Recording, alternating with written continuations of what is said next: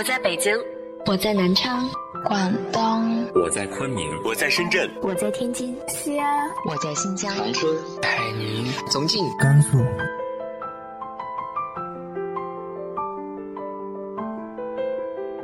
这里是 FM 幺八零八四，昨天的你的现在的未来，我是主播背着吉他的蝙蝠女侠。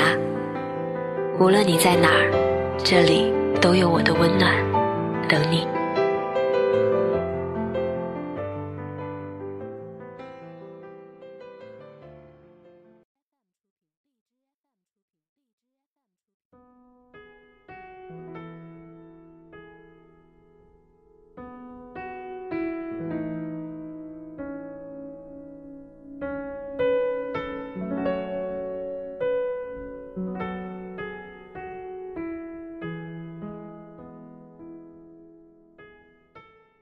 嗨，亲爱的你，晚上好。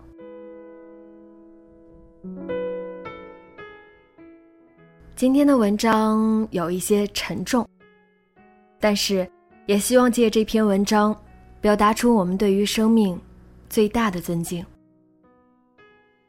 来自于沈佳柯。以后，我们梦中见。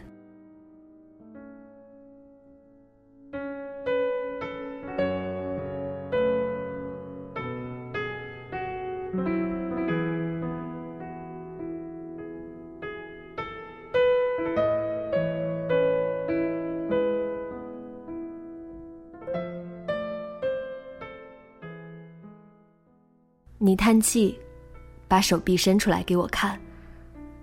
皮肤上有一些红色的斑痕。你说，简直就像很多只蚂蚁在上面爬，让你特别焦躁。我说，是不是太干了？跟空气有关，也跟气候季节有关吧。我去见你的时候，初春的光线相当猛烈。晒得人浑身发热，离开阳光躲到阴影当中，很快又冷得让人哆嗦。刚好，我随身携带着擦皮肤的药膏。我跟你说，里面有甘油成分，可以滋润。你说你已经问过了，是毛细血管不行了，过两天就消失了。再过两天又复发，我忍不住笑了，把药膏挤出来，在你手腕上的皮肤揉搓。在你絮絮叨叨的时候，我走神了。你有一串钥匙，常年累月挂在裤腰带上面。在我很小的时候，你是一家单位的主任。你那一串钥匙里面，有一把可以打开顶楼会议室的大门。整个单位是五层高的办公楼，楼前长了几十年的椴树，与办公楼一般高，枝枝叶叶都伸到了栏杆里面。会议室里面有一台很大的彩色遥控电视，放在上个世纪八十年代。那可是一个稀罕的宝贝。当时在播放《西游记》，我迷得不行，每天晚上准时拉着你打开会议室的门。石头里面蹦出一个猴子，后来又遇到一头猪，发生了一些奇奇怪怪的故事。有时候开会开到很晚，你下班以后在洗澡，我已经等不及了。直接拿着你的钥匙，一个人去看电视。看着看着，你也来了，我们就一起看。你说话声音特别洪亮，比其他人要高出很多。距离你半米以内，几乎可以感觉到你胸腔的颤动共鸣。直到这个春天，再次见到你时。你的声音变小了，你也不怎么敢吹风，怕感冒。听着你这种洪亮的声音，差不多也有三十年了。你的性格很固执。隔壁家的女儿要过十岁生日，买了生日蛋糕，摆了一桌酒席，邀请我去参加。你说不许去。那女孩常常和我在一起玩耍，又是邻居，又有那么多好吃的，你为什么不让我去？我特别纳闷儿。你说不许去，那女孩就拉着我的胳膊，一直说着去嘛去嘛。很多年后，我隐隐约约才明白过来，那女孩的父亲是单位的副主任。你看不惯他的行为，他私下里收职工的礼物。你的界限划分的特别清楚，连小孩子在一起玩都不答应。当时我很生气，那女孩也说你好固执。多年后，我陪你去广州军区武汉总医院进行活体检查，需要从体内取出组织细胞才能明确诊断。出院的时候，护士长走过来让你写一下留言本。你用很大的声音说：“我孙子是作家，让他写，还能发表出来呢，他还上电视上新闻。”我突然觉得特别尴尬，在脑海里搜索了半天，生拼硬凑了几段话写在留言本上。你说再见。护士长说：“我们还是别再见了，您健健康康的，别来医院了。”你说：“不行不行，有病还是要来治，我是唯物主义者。”护士长笑嘻嘻的道：“您一直说话嗓门这么大，身体素质好，不会有事的。你很高兴，很有信心。我理解你的虚荣和炫耀。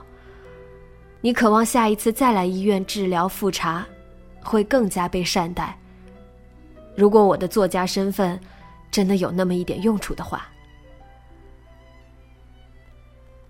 你得的是癌症。住院部的其他病友都是唉声叹气、满面愁容的。你居然笑哈哈的，在其他病房串门子。隔壁九零七病房住着一个武汉大学退休老教授，跟你一样等到了确诊的结果，得的是同一种癌。老教授颤颤巍巍，满头白发，身躯佝偻，穿着病号服在休息区闲坐发呆。你主动跟那个老教授攀谈起来：“您多大年纪了？”“七十一了。”“您呢？”你把胸膛一挺，腰杆挺直。“我大你十岁。”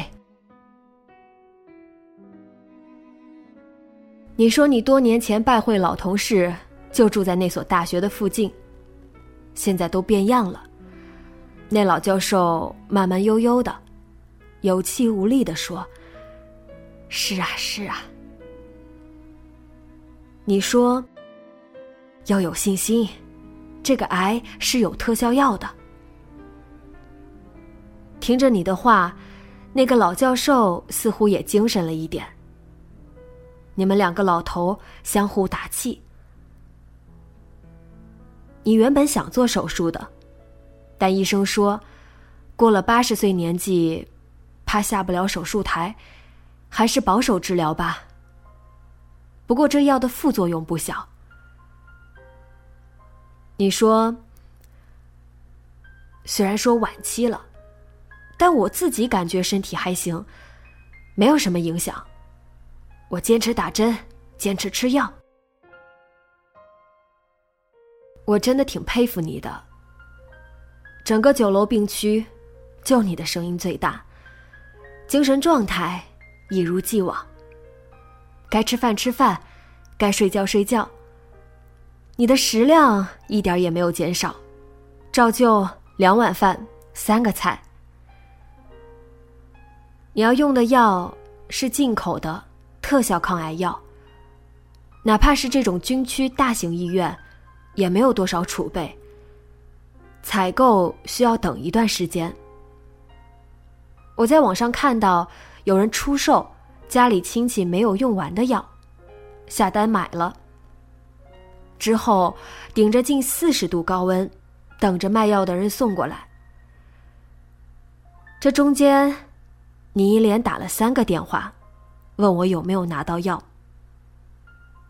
我之后告诉你，药买到了。你松了一口气，我也松了一口气。医生告诉你，至少三到五年，如果情况更好，五到八年都不成问题。医生也没有骗你，不管是人道主义角度，还是心理安慰，都会把时间说的长一点。你做好了打持久战的准备，你完全不相信自己的身体会那么快衰败。药物副作用很大，你还是坚持治疗。去做复查的时候，体内已经找不到癌细胞，但你的肺被药物损害，咳血了。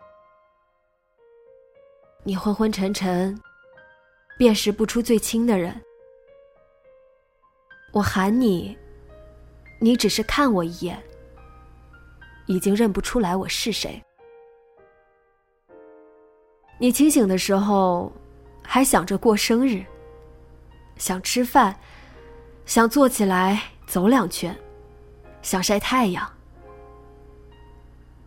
我格外惊讶，直到最后的三天，你已经无法说话。我摸着你的后背，骨瘦如柴。你仍然挥舞胳膊，运气使劲儿，想要自己做起来。你还想活下去，对抗生命规律。你的意志力之顽强，让我和守着的亲友极为震撼。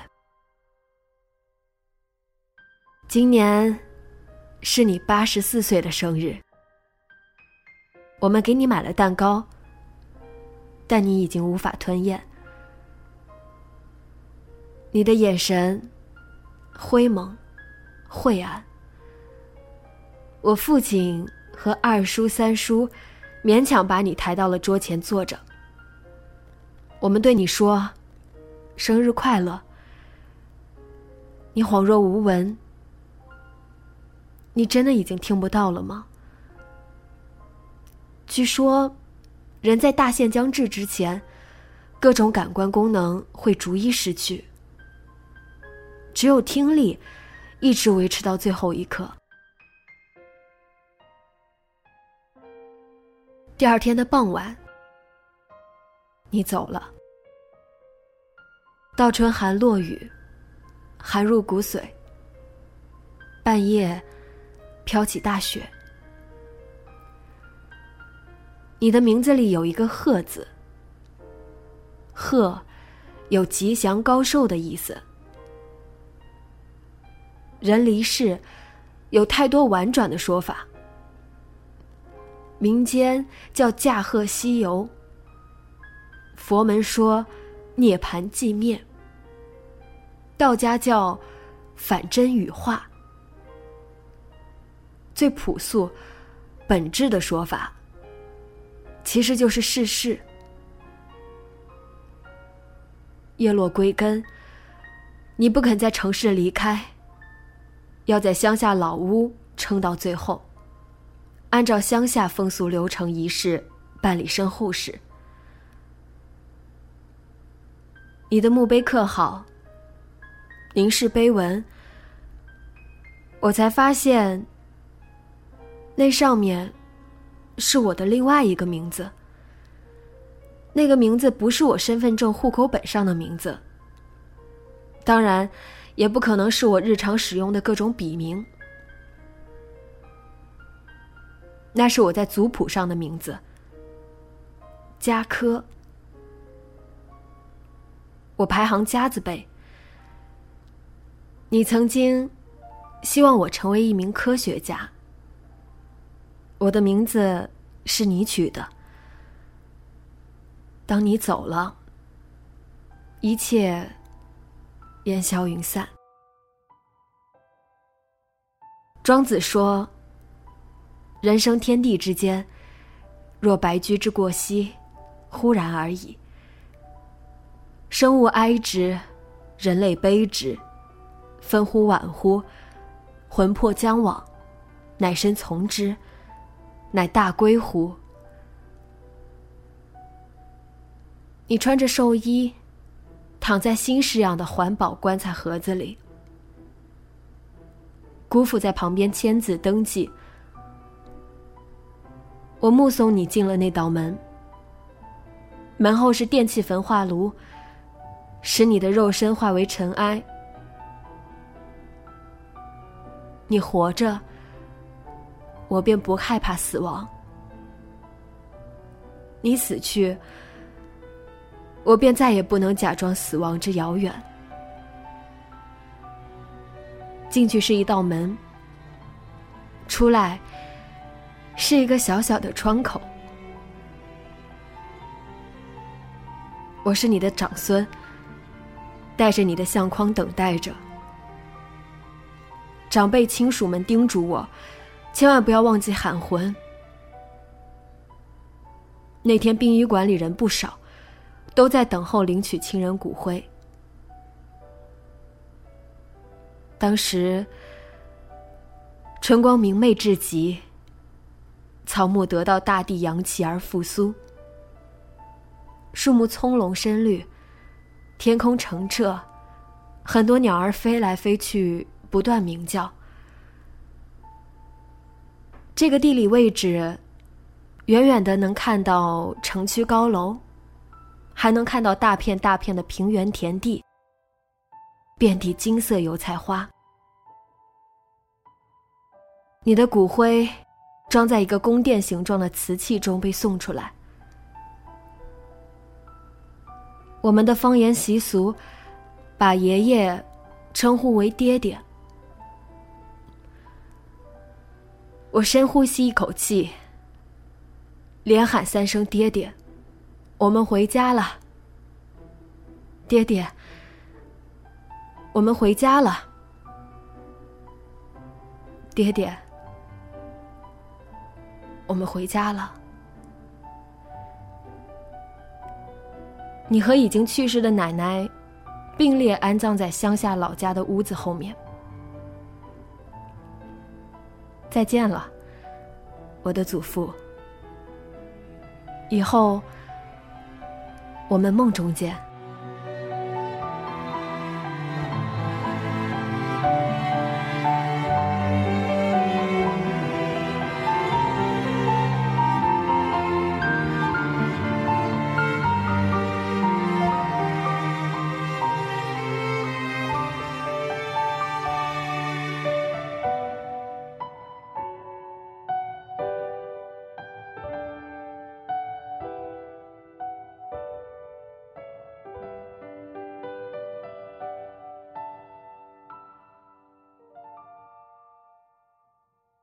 你还记得最亲的人离开的场景吗？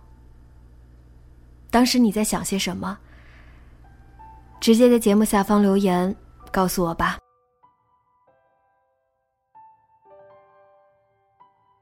本文原作者沈佳柯，沈老师的新书《你如何过一天就如何过一生》正在热卖，喜欢的朋友记得多多关注哦。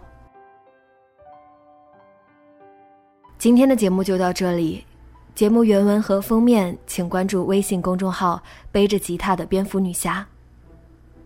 电台和主播相关，请关注新浪微博“背着吉他的蝙蝠女侠”。今晚做个好梦，晚安。